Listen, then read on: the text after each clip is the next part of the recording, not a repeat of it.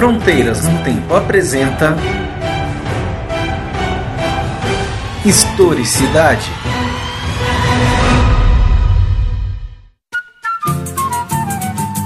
Olá, aqui quem fala é o Marcelo e você está ouvindo Historicidade, um programa de entrevistas do Fronteiras no Tempo, um podcast de história. Muito bem, meus amigos, hoje vamos conversar sobre a criminalização da cocaína com a professora mestra Tamires Sarti.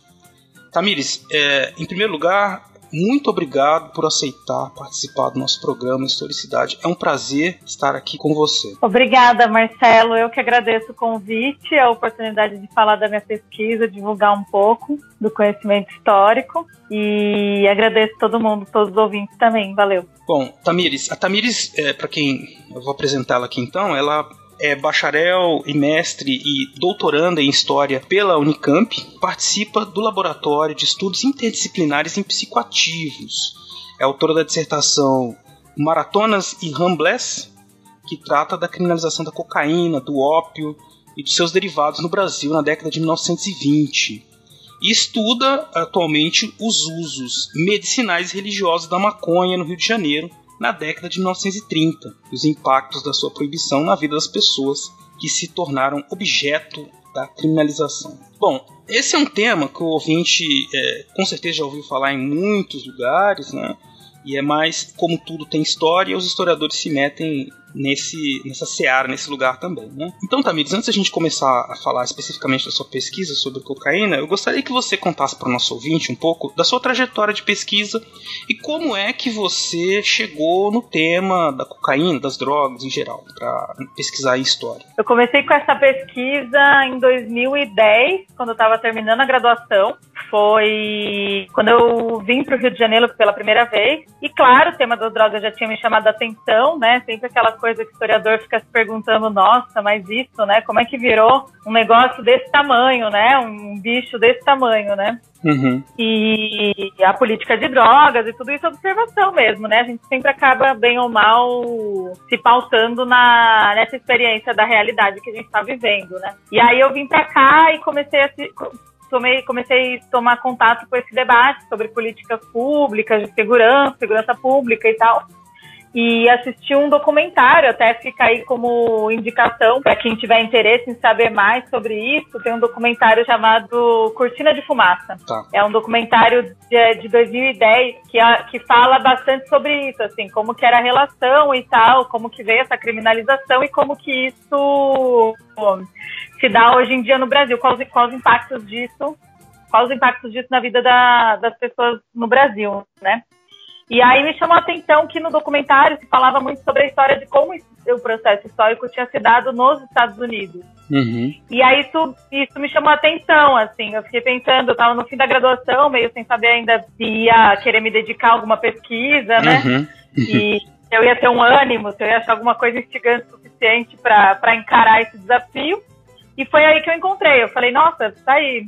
A gente precisa saber como que foi isso no Brasil, né? Uhum. Se a proibição da maconha serviu para criminalizar os mexicanos lá nos Estados Unidos, aqui é, quem será que foram as pessoas que pagaram, né, esse, por essa política? Aí eu comecei a procurar, ir de arquivo em arquivo para procurar onde ficou registro, né? Historiador gosta de ir quando dá errado, né? Então, uhum. quando as pessoas rodam, digamos assim, claro que a gente não gosta, mas é, mas é nisso que a gente consegue o nosso material, né, primordial. Então, eu comecei em delegacia, arquivo judiciário, arquivo médico, para para encontrar onde que estavam essas pessoas, né? Quem foram as primeiras pessoas criminalizadas pelo uso de droga no Brasil, quando foi, como foi, e quem foram, né, os autores da lei, as forças que estavam envolvidas nisso, né, os interesses ah, dos grandes, né, dos poderosos e tal. Então foi mais ou menos esse trajeto. Esse é um tema tabu de certa forma, né? Apesar de todo mundo se interessar, é, existe um, um, processo. Aqui no, no Fronteiras, nos nossos programas, no nosso podcast, o nosso ouvinte tem se acostumado com uma questão que a gente traz aqui, que é sempre de, a, da desnaturalização do presente, né? Todos nós crescemos falando, diga não às drogas, as drogas isso, as drogas matam, tá, tá, tá. isso se torna um tabu, uma coisa que ninguém quer falar, que é um problema que é posto quase como que algo que não deve ser refletido, né? É só você dizer não e pronto, né? Mas há, evidentemente, toda uma história, isso não surgiu do nada e há, como você mesmo disse, consequências é, muito graves, né? De tudo isso para a saúde pública, para a segurança pública, né? ligadas a essa política de drogas que, por incrível que pareça, foi inventada não faz muito tempo ainda, né? Sim. Já tem um grande impacto. Mas você encontrou alguma resistência, assim, pessoalmente, para fazer esse tipo de pesquisa? Eu tô falando porque, por exemplo, as pessoas sempre tentam identificar a pesquisa com o pesquisador, sabe? Ah, mas você tá pesquisando isso por Uhum. isso, né? enfim, fica aquela situação meio. É, você tem que ficar Uhum. toda hora se justificando. Você passou por alguma coisa disso por ser um tema muito tabu? Ah, com certeza, com certeza. Eu acho que a gente está acostumada com isso, principalmente quando a gente não é aquele padrão do pesquisador ideal da sociedade, né? Que é o homem branco, Uhum. heterossexual, né? Então, Uhum. é, porque toda vez, seja artista, seja escritor ou seja outros profissionais, as pessoas tendem a, a relacionar aqui- aquilo com a gente, né? É. Então a gente nunca está produzindo uma coisa intelectual, a gente está fazendo alguma coisa, né, na cabeça das pessoas, a gente está fazendo uma coisa porque a gente está reagindo é, ou expressando algo que está acontecendo com a gente. Não existe Sim. um trabalho intelectual de verdade sobre aquilo, a gente só está reproduzindo, uma coisa meio primitiva mesmo, Sim, assim, pois né? é. Pois é. Tipo, e aí, e aí eu acho que, assim, eu já estava acostumada a ver isso em outras coisas, mas de droga realmente foi uma coisa que pegou, assim, né? Uhum. Então, então, assim, e eu vejo isso no relato de outras pessoas. Então, foi as pessoas que foram fazer uma entrevista de mestrado, doutorado, e o professor da banca falou: olha, é, mas você quer estudar isso porque você é maconheiro?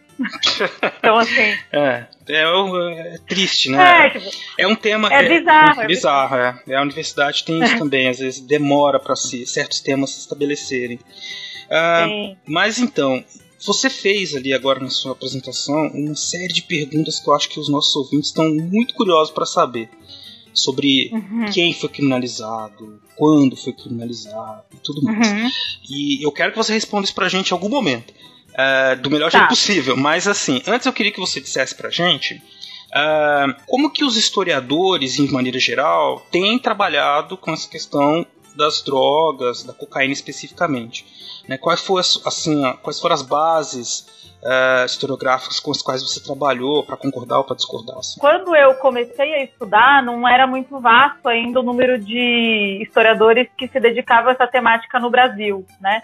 Em termos de cocaína, o maior nome, com certeza, é o Paul Gutenberg, que é um professor da, é, de Nova York, agora não vou me lembrar se é do Columbia ou Queen's College, acredito que do Columbia University, né? E aí ele estuda, ele escreveu uma, um, um livro chamado Andean Cocaine, né, a cocaína Uhum. andina. Então ele, ele estudou toda essa questão da relação dos Estados Unidos com o Peru e com a América Latina de maneira geral no século XX, quando a cocaína foi proibida. Então o Peru é o grande produtor da, da coca, né, desde então. E aí ele estudou essa questão. Internacionalmente ele é o maior nome em relação a isso especificamente. Então eu tinha referência dele, mas não, não falava sobre o Brasil, né, não se dedicava à questão brasileira. E tinha aí outras duas referências, que é a Maria de Lourdes Silva, que é uma professora da UERJ, que tinha estudado isso na década de 90, se não me engano, e que tinha ficado, né, ali, ali meio guardadinho ali, né? Uhum. E o outro era o Júlio César Adiala, que é um cara que ele tem uma perspectiva de estudar isso do ponto de vista da medicina científica. Então ele estudou as teses médicas e viu como que foi se construindo a ideia do usuário de drogas dentro das teses médicas, como que foi se encaixando como uma patologia dentro do pensamento médico brasileiro. Era, Uhum. era essas minhas duas principais referências na época. Hoje em dia tem várias outras, né? Uhum. Mas na época eu tava dialogando com eles, assim. E, nossa, então você estava desbravando um terreno novo, bastante novo, sim. né? E o seu Sim. trabalho, você defendeu ele em 2000 e... 2015. Ah, então. E desde então já tem surgido, então, outros trabalhos. Ah, tem, como é que tá essa... Você percebe, assim, essa, vamos dizer, divisão, assim, entre as drogas? Tem, tem O pessoal está estudando bastante cocaína, maconha, como é que tá essa, essa relação? É, o campo, da, em termos de história, ele é muito novo. O que eu vejo é mais campos interdisciplinares. Tá. Então eu vejo, por exemplo, mestrados, doutorados na, no campo do direito, no campo jurídico, no campo da, da saúde coletiva, sabe? Uhum. Então tem crescido bastante por esse lado e na própria historiografia também a gente está tentando aí se firmar mais, né? Hoje em dia já tem aí é, tem duas dissertações muito importantes de historiadores na UFBA que são sobre maconha, as duas, e aí são mais sobre história social mesmo, né? História de quem foi criminalizado ali em Salvador na década de 50, que é o caso do, do livro que veio da dissertação do Jorge Lu Souza. Uhum. Uma outra sobre os médicos que encabeçaram a ideia sobre as drogas, que é da Luísa, o livro da Luísa Saad, também da, da dissertação dela.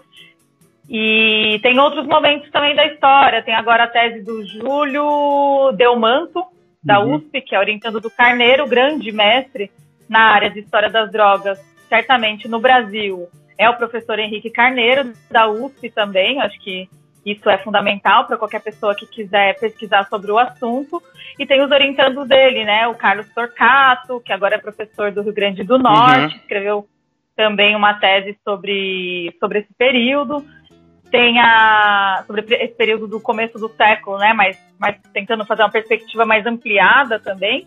O, o Júlio ele se dedica mais à questão da ditadura militar, então ele escreveu um mestrado sobre, sobre chamava, chamado Camaradas Caretas, é o mestrado dele. Então é uhum. falando sobre o pensamento de drogas na própria esquerda durante a ditadura militar e agora a tese dele foi sobre o LSD. Olha só. As duas defendendo, é, foi sobre a história social do LSD. O primeiro, o primeiro processo contra o LSD no Brasil. Olha só, que interessante. E por aí vai. Por aí vai. Né? É, é, é, tá amplo até. Daria para continuar falando e certamente eu não consegui falar de todos, mas, não, mas não tem, várias... tem problema, não dá. Você já falou vários aí de cabeça.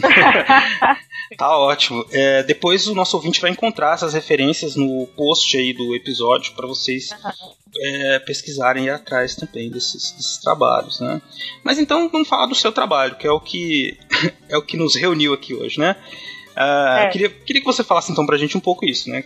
É, você foi atrás é, dessas pessoas que foram criminalizadas. Queria que você contasse para o nosso ouvinte aqui que tipo de documentos você encontrou, o que, que você encontrou nesses documentos, e o, o contexto né, né dessa criminalização, enfim, todo o uhum. processo aí. É, escolha por onde começar. É, o, na, é, então, puxando ainda dessa, dessa história da, da historiografia, né, que eu tô falando, então, quando eu me interessei por esse assunto, eu fui procurar livros sobre isso, eu percebi que existiam poucos, uhum. é, muito bons, mas, enfim, muito poucos, que era esse, principalmente da, da Maria de Lourdes e do Júlio César Adiala, e percebi ali que eles tinham feito uma parte já estava é, bem, bem elaborada, então principalmente o Júlio em relação à questão do, da medicina, né? Ele tinha elaborado bem a história, a, a ascensão do que a gente chama de toxicomania, os médicos chamavam de toxicomania, né? Que é a, uhum. a patologia do vício de drogas.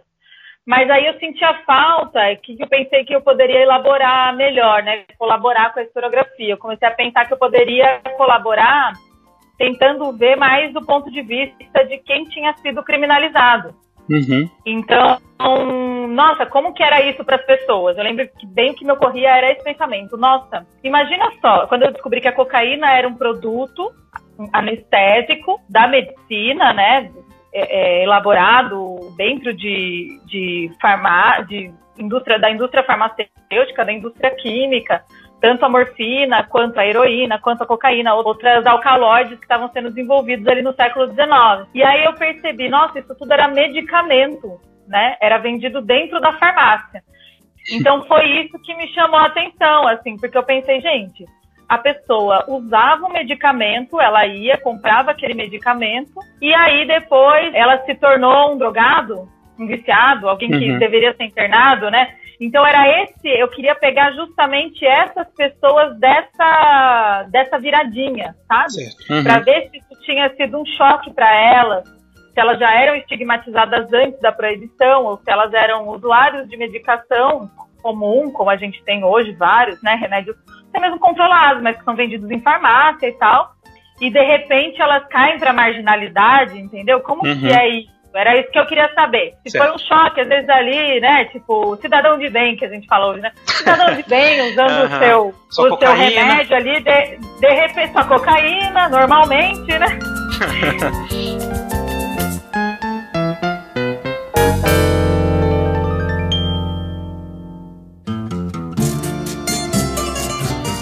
Mas então, me interessava especificamente isso, a perspectiva das pessoas que foram criminalizadas. Uhum. Também por, por, porque eu estava e estou né, num, num, centro de pesquisa que é o Secult, lá da Unicamp, que é, o, é um, um, centro de pesquisa de história social, então é, me interessava isso, já estava, era, era um viés que eu já estava acostumada e que me interessava mais politicamente, historiograficamente fazer, assim, né? Então, fui atrás disso. Onde que você vai encontrar essas pessoas? Aí comecei a ir. É muito difícil achar processo. Aí foi muito difícil achar boletim de ocorrência. Fui vendo por onde que as pessoas podiam ter rodado ali, né? Uhum. Até que finalmente eu encontrei os prontuários médicos uhum. do Hospício Nacional.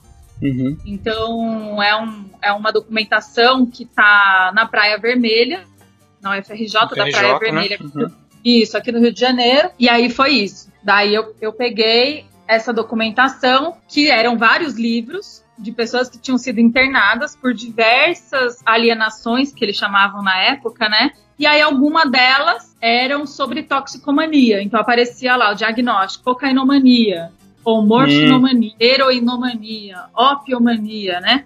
Entendi. Então, a, conforme o vício, conforme a substância. E daí eu vi ali que, que ali tinha uma fonte legal para eu saber o que as pessoas achavam, apesar de ser uma fonte elaborada pelos médicos na construção dessa ficha mesmo, né, da uhum. ficha da entrada da pessoa ali.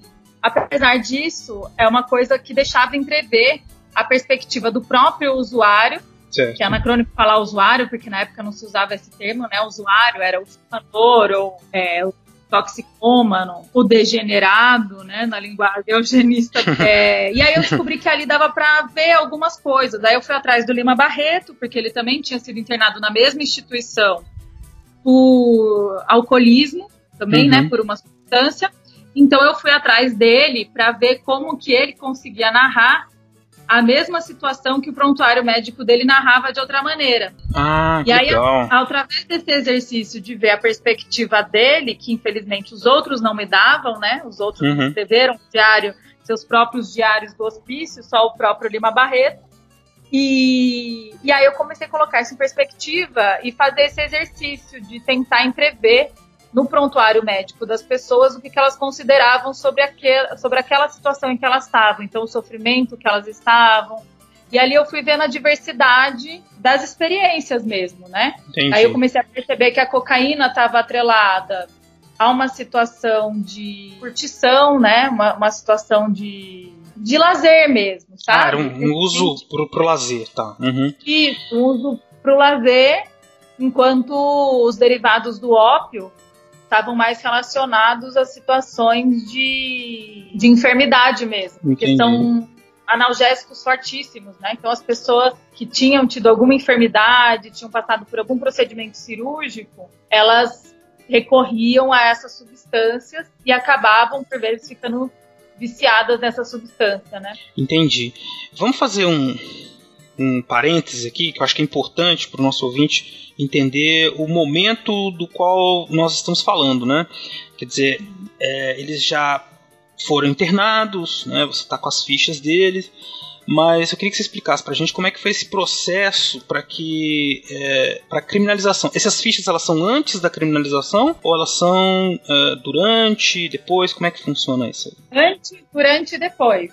Uhum. É isso foi o que que daí me fez pesquisar justamente esse, essa virada, né? Então as fichas elas começam a aparecer em 1912. Já começam a aparecer algumas pessoas que estão ali é, internadas porque estão viciadas em alguma dessas substâncias. Uhum. E a criminalização da cocaína, da morfina, né, a heroína, que são os, os derivados do ópio, e o próprio ópio, só se tornou lei no Brasil em 1921. Então, foi uma das coisas que me chamou a atenção. Poxa, então antes da criminalização você já está tendo aí alguma coisa essa substância está começando a existir e está começando a causar algum problema, né? Mas é interessante. É, ah, sim, causar problema. Porque se ela. Desde quando a cocaína era vendida como remédio, por exemplo? A cocaína ela foi desenvolvida em 1860 na Alemanha. Uhum. E desde então ela é utilizada como, como anestésico local. Aí eu fui atrás dessa história também.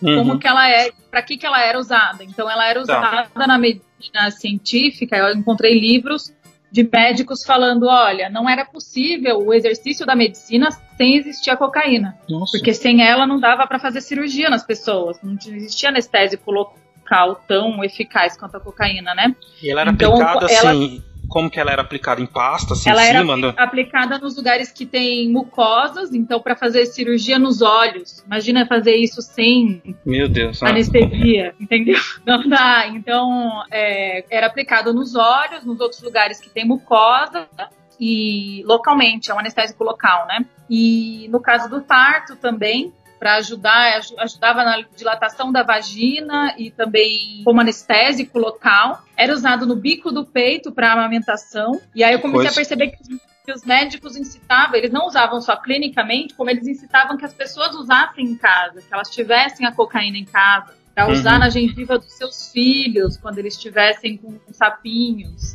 Nossa, que coisa. Exatamente, falava para misturar cocaína como ela tem um gosto amargo, falava para misturar com mel e dar para as crianças. Meu Deus. Mas e aí, é, ela começou a, a, Você conseguiu identificar quando começou a ser usada para fins de lazer, assim? O historiador, a gente só tem um registro, na maioria das vezes, principalmente historiador do crime, né? Uhum. A gente explica a história do crime. A gente só tem o um registro daquilo de quando, falando no termo de hoje em dia, dá ruim. Uhum. Né? então, quando dá errado. Então, o uso tranquilo que as pessoas faziam dessa substância, a gente não tem como ter acesso porque não tem registro. Mas, ao mesmo tempo, justamente por isso, a gente tem que ficar atento a, a, ao crivo do que já chega na gente. Então, por exemplo, todos os, os assuntos, quase assim, é, é, coisa de 70% dos casos de cocainômanos que eu encontrei eram pessoas que tinham sido presas em, em prostíbulos casas de meretrício, estava relacionado às prostitutas. E aí você pensa, poxa, mas quem levava as pessoas para esse lugar que eu estou estudando, né? O Hospício Nacional é uma internação gratuita. Então, quem levava eles para lá era a polícia. E aí era uma internação que ela vinha pelas mãos da polícia. Então, é uma internação que ela vinha de uma criminalização. Então, aquela pessoa que não está usando no prostíbulo, ela não foi levada até ali, entendeu? Porque a polícia já decidiu que era no prostíbulo que ela ia buscar aqueles viciados, né? Uhum. Então, então de certa esse... forma, você já está criminalizando quem já era marginalizado. Quem também. já era criminalizado, exatamente. Uhum. Acabou sendo uma, uma da, dos argumentos centrais da minha dissertação, que foi uma forma de criminalizar quem já estava sendo criminalizado, principalmente Entendi. a questão da cocaína e a questão do ópio. Tinha algumas casas de, de chineses que trabalhavam especialmente no comércio, no centro do Rio, que também sofriam essa ação da polícia de tempos em tempos e eram pegos usando ópio fumado, né? Entendi. né? Uhum. Então, assim, mas existe alguns registros de literatura que mostra como as pessoas da classe mais abastada, era chamado vícios sociais elegantes. Ah, como a classe mais abastada usava tanto ópio quanto a cocaína, mas essas pessoas não iam parar ali no hospício onde eu pesquisei. Uhum. Então, essa definição de quem de quem, quem pode, pode ou não quem pode, pode. Usar, é. na prática, né? Quem pode ou não uhum. pode usar, quem vai se dá mal ou não vai, e assim por diante. Tem todas essas, essas clivagens de gênero, de raça, de classe. Muito semelhante a alguns dos mecanismos que existem até hoje, né? Assim, de pensar quem vai ser criminalizado por uso de crack, por tráfico, né? Que é, enfim, são questões com algumas relações. Mas aí, eu acho que a gente. Eu gostaria de, de caminhar aqui o nosso papo do, pro final, assim, que você explicasse pra gente uh, por que a cocaína foi criminalizada. Ok, existia um problema de vício, né? É, que você já disse que acabou sendo direcionado para as pessoas que já eram criminalizadas. Mas existia uma discussão médica, política sobre isso e uma razão econômica. Enfim, eu queria que você falasse para a gente um pouco disso. Por que, que a cocaína, o ópio, essas outras substâncias foram criminalizadas nesse período, né, nos anos 20? É, nos anos 10, 10 desde a década de 1900 e 1910, começou uma discussão internacional impulsionada pelos Estados Unidos hum. sobre a criminalização da, de algumas substâncias. E aí é interessante ver, é uma política interna dos Estados Unidos, tem vários historiadores se dedicando a essa questão, entender qual é esse contexto no exterior, mas assim, a primeira, a primeira conferência internacional do ópio foi em Xangai, em 1909, e a segunda em 1912 em Haia, na, uhum. na Holanda. E essas conferências foi entre as maiores potências, eles decidiram o que, que deveria ficar, o que não, não, deveria ficar. A Alemanha, por exemplo, não queria assinar o termo de compromisso em erradicar essas substâncias, né, da sua venda, do consumo porque, entre outros motivos, porque ela era uma grande produtora de cocaína e de morfina com as suas indústrias ali farmacêuticas, né? E aí isso acabou entrando, mas aí acabou entrando como termo da, daquela do Pacto de Versalhes no final da Primeira Guerra e ela foi obrigada a assinar também. Uhum. Mas era uma, uma, mobilização dos Estados Unidos no sentido de do, do imperialismo mesmo, de conter a da Inglaterra em relação ao ópio, que era uma coisa que já tinha acontecido a guerra do ópio, né? Então vai, vai remetendo a uma coisa internacional e muito maior que o Brasil. E aí o Brasil não participa dessas reuniões a princípio, mas ele assina esse tratado depois, também porque estava interessado numa numa cadeira das Liga, da Liga das Nações e assim por diante.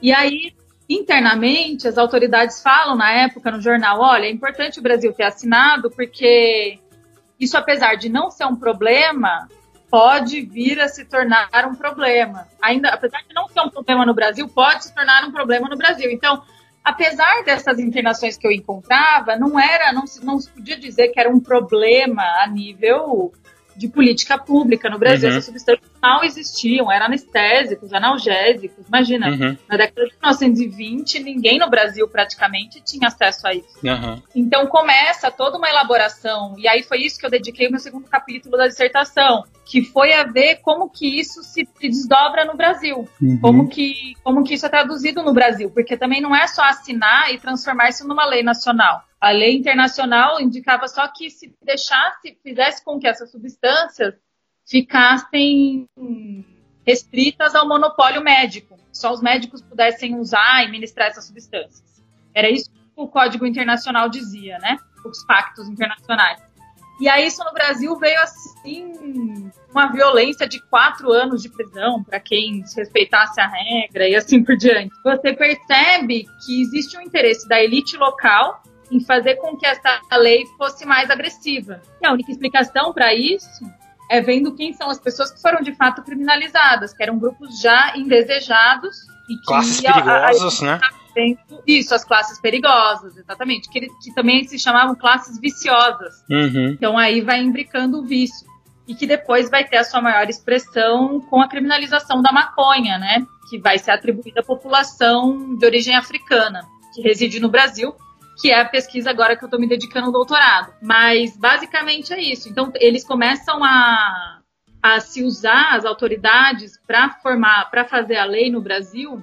Eles começam a se usar da, dos textos médicos eugenistas mesmo, dizendo que o vício, que o uso da cocaína, ele, da cocaína, morfina e o ópio, eles iam descendo para as classes mais baixas, e iam degenerar a raça e impedir o progresso da nação e tudo isso com uma carga muito forte de racismo, dizendo que essas pessoas elas que os negros eram mais, mais dados a esses vícios, enfim, que é comprometer o progresso da nação ali naquele começo de república, né? Então, uhum. Então teve bastante esse sentido, assim, foi assim que eles justificaram isso do ponto de vista nacional, mas ao mesmo tempo entendendo que isso era um compromisso internacional e que essa, é, é, essa secretaria de drogas, né, que foi criada na época, a Comissão Nacional de Fiscalização de Entorpecentes, ela respondia ao Ministério do Exterior. Então, ela sempre mandava hum. essa documentação para o exterior, porque existia um compromisso exterior de que isso tivesse sendo combatido em âmbito nacional. Entendi. Mas não houve uma resistência, por exemplo, da, de quem fazia comércio? Como é que você conseguiu acompanhar os debates? Como é que foi o debate público sobre isso? Foi mesmo nesse tom de ameaça que tem que proibir ou houve alguém que defendeu, por exemplo? Que continuasse aqui no Brasil? É, assim, a imprensa, ela parece bem, tem algumas vozes dissonantes, Uhum. Inclusive o próprio Lima Barreto, né? Apontando, como sempre, né? É, apontando isso, eu percebo que existe uma coisa mais ou menos velada, e aí o, o Cadu, o Carlos Torcato, se dedicou um pouco mais a isso, a ver essa questão do, do alcoolismo, porque a mesma lei que proíbe as drogas, ela tem outros artigos que falam do álcool, mas não uhum. proibindo o álcool, mas criando uma regulamentação. Então você vê, esse mesmo movimento nos Estados Unidos levou à criminalização do álcool na lei seca. Uhum. No Brasil isso não aconteceu. Então acho que tem coisas ainda a serem ainda investigadas, existe algum, algum trabalho nesse sentido, mas isso ainda está sendo investigado. Poxa, por que, que no Brasil o álcool não foi criminalizado? Tem algumas hipóteses, né? Uhum. Então você vê algumas resistências, às vezes nem abertas, mas veladas. Assim. Existe uma outra resistência que está nesse embate jurídico, que é da perspectiva do, da medicina. Então, uma pessoa que ela comete um crime em termos de drogas, ela deve ser culpabilizada ou ela deve ser internada? Ela deve ser presa ou internada? Uhum. Debate que é feito na época, que é um debate até hoje, né? Sim, é verdade. Uhum.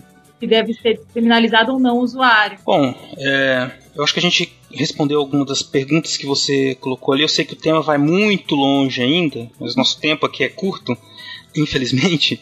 Eu queria pedir então que você fizesse as suas considerações finais, uh, falasse alguma coisa que você acha que é importante nosso, autor, nosso ouvinte saber ou quer reforçar algum ponto? Enfim, fica à vontade aí para terminar do jeito que você achar melhor. É, a única coisa que me ocorre, assim, que é importante frisar, é entender que o processo de criminalização das drogas ele teve atrelado mais ao monopólio de quem poderia ou não usar. Então, todas as leis, até hoje, inclusive, falam assim: ah, pode usar se for de tal, se for médico e assim por diante. E que uhum. isso se reverbera na prática também. Mesmo pessoas que não deveriam, entre aspas, pela lei, usar, acabam podendo usar e vender uhum. sem serem criminalizadas. Vide a história do, do, dos 39 quilos de cocaína, né? No, no avião da FAB. Uhum. Não é a primeira vez que acontece. Então você Não. vê a, a, essa questão da de decidir quem, quem pode e quem não pode, sabe? Uhum. Então acho que eu acho que é interessante pensar isso, a lei de drogas, como uma forma de criminalizar pessoas que já são consideradas indesejáveis têm hábitos uhum. indesejáveis, são pessoas indesejáveis para a nação, né? E, com toda essa carga, especialmente racista. E a uhum. outra coisa que é legal ficar como reflexão é a de que as drogas que foram escolhidas para serem criminalizadas e as que foram escolhidas para continuarem sendo não criminalizadas, né? E, e assim por diante, é uma decisão que ela é arbitrária. Uhum. Então, você não tem em nenhum momento um estudo que fala que, por exemplo, a maconha causa mais danos para a saúde pública do que o álcool. Que o cigarro. Ou do que, ou do que vários remédios de tarja preta que também não tem fiscalização, do que o próprio cigarro, exatamente. Uhum. Então, é, é, são duas coisas de se pensar, assim, que eu acho legal para ficar para reflexão. Uma delas é a arbitrariedade das drogas, do, do que, que é escolhido como droga, como remédio e como elemento drinks, né, de diversão. Uhum. E a outra coisa é sobre o estabelecimento do monopólio. Então, quem, quem trafica e não é preso, quem trafica muito menos e é muito mais preso. Uhum. Enquanto isso perpetua o, o, racismo institucional aí do Estado brasileiro. Isso é é muito importante para a gente entender o problema de segurança pública, inclusive que nós temos no Brasil hoje, o número de pessoas encarceradas por tráfico de drogas, às vezes pequenas quantidades, né? a, a relação que o, os males que a guerra, as drogas causou no, no Brasil, no mundo de maneira geral, né? É, que, que, não conseguiram resolver o problema, quer dizer, a gente tem uma guerra internacional quase de um século contra as drogas, e aí? Elas continuam aqui, você criou um, um, um submundo de tráfico, uhum. de influências que não são claras, né? Você tem essas pessoas que traficam, que trabalham com essas, com essas substâncias, que estão em altos escalões de poder e a gente não sabe e não pode fazer nada, né? Porque. Dizer, então, é um problema muito sério que eu acho que o seu trabalho, o trabalho das pessoas ajudam muito a gente a, a refletir sobre como isso aconteceu e o que a gente pode fazer a partir disso. Que a gente não vai resolver esse problema é, criminalizando mais ou o que a gente pode fazer. Né? Acho que é por isso que a história parece que a história serve, né? Sem querer uhum. ser muito assim, direto, não, assim.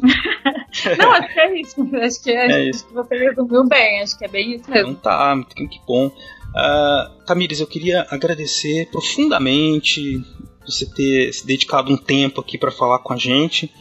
Uh, dizer que foi um prazer. Né? Eu conheci você há pouco tempo no, no Seminário Nacional de História, tinha, conheci, tomei contato com sua pesquisa. Uh, foi então muito legal poder conversar um pouco mais sobre isso e eu espero que a gente possa se encontrar e fazer outras, outros trabalhos nesse sentido aí. E, e boa sorte aí no seu doutorado quando sair, dá um aviso aí pra gente poder divulgar. Tá bom. Eu, volto para falar do meu doutorado, então, adorei. E agradeço a oportunidade. Acho que tão, tão importante quanto a produção intelectual é a divulgação, né? A gente uhum. precisa dialogar, precisa conversar com as pessoas, falar que o nosso trabalho é importante. Sim, mais do que, que... nunca a gente está tendo que provar que é trabalho, né? Dá é muito trabalho. Dá né? muito trabalho, que a gente, Nossa, não é porque a gente está em é casa. Muito trabalho. Muito, não é porque a gente está em casa que a gente não está trabalhando. Até é pior, né? Fica trabalhando o tempo inteiro. Enfim, Sim, outra história. Exatamente. Mas então tá bom, Tamires, muito obrigado. É, eu me despeço aqui então dos nossos ouvintes. Me despeço por enquanto, né? Vocês fiquem aí um pouco e daqui a pouco eu volto para dar alguns recados. Me despeço de você, Tamires. Um abraço e até a próxima. Tá Obrigada. Um abraço.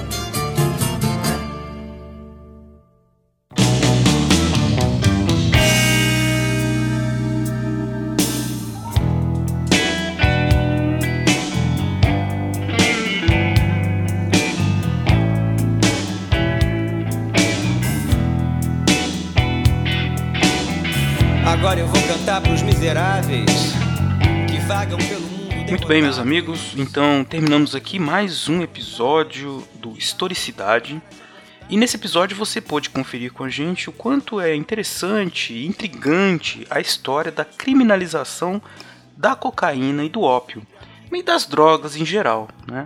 A própria Tamires, pesquisadora que nós acabamos de entrevistar, está neste momento realizando uma pesquisa sobre a criminalização da maconha. Existem já alguns estudos historiográficos no sentido de mostrar que a criminalização da maconha, assim como da cocaína, visava criar dispositivos legais que, sob um discurso médico legal, né, de proteção de saúde pública, acabavam servindo para manter excluídos grupos que já eram considerados perigosos, que já eram excluídos, por assim dizer, daquilo que se entendia então como uma sociedade normal. Né? Então, assim como nós fazemos em todos os episódios do Fronteiras do Tempo, mas este, neste episódio também do Historicidade, podemos ver como se dá esse processo de desnaturalização de algo que pra gente é tão comum e corriqueiro como o ato de dizer não às drogas. Né? É evidente que existem problemas, em, existem questões para serem debatidas sobre isso em, em outras áreas. A contribuição da história é fazer a gente pensar como se deu esse processo de criação a respeito da criminalização ou os debates médicos, enfim, a história que cerca a criação desse universo de drogas e e o que está envolvido em tudo isso daí, né? Bom, para terminar, então eu gostaria de lembrar que este programa, assim como Fronteiras no Tempo, em geral, só existe graças ao apoio dos nossos queridos padrinhos e madrinhas. Caso você queira se tornar um padrinho ou madrinha, basta você entrar no site www.padrim, com M no final, .com.br barra Fronteiras no Tempo. Repetindo, www.padrim.com.br barra Fronteiras no Tempo. Lá vocês vão encontrar as diversas categorias de participação para que vocês possam contribuir. Então vocês, desde um real até o valor que vocês quiserem, vocês podem entrar no nosso financiamento coletivo para ajudar na produção do Fronteiras do Tempo. Agora, para vocês entrarem em contato conosco, falar sobre esse episódio sobre outros, existem muitas formas. A primeira delas é o nosso e-mail. Você pode escrever para a gente no e-mail fronteirasnotempo@gmail.com. Você também pode mandar uma mensagem para a gente pelo WhatsApp. Anote o número 13 99204 0533. Repetindo, 13 99204 0533. Outra maneira de entrar em contato conosco é através do Twitter. Você pode nos encontrar no arroba com temudo, arroba frontnotempo. Dessa forma, nós mantemos um canal, muitos canais de comunicações com vocês, para vocês, vocês enviarem nossas dúvidas, suas dúvidas, elogios e comentários e o que mais quiserem. Então é isso. Por hoje é só. Muito obrigado por ter ficado comigo, conosco até esse momento. Um forte abraço e até o próximo Fronteiras no Tempo.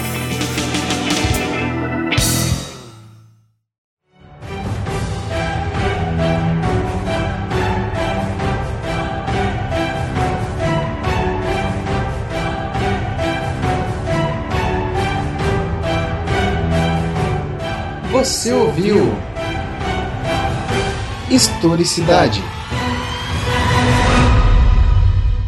Edição Talkencast. Edições e produções de podcast.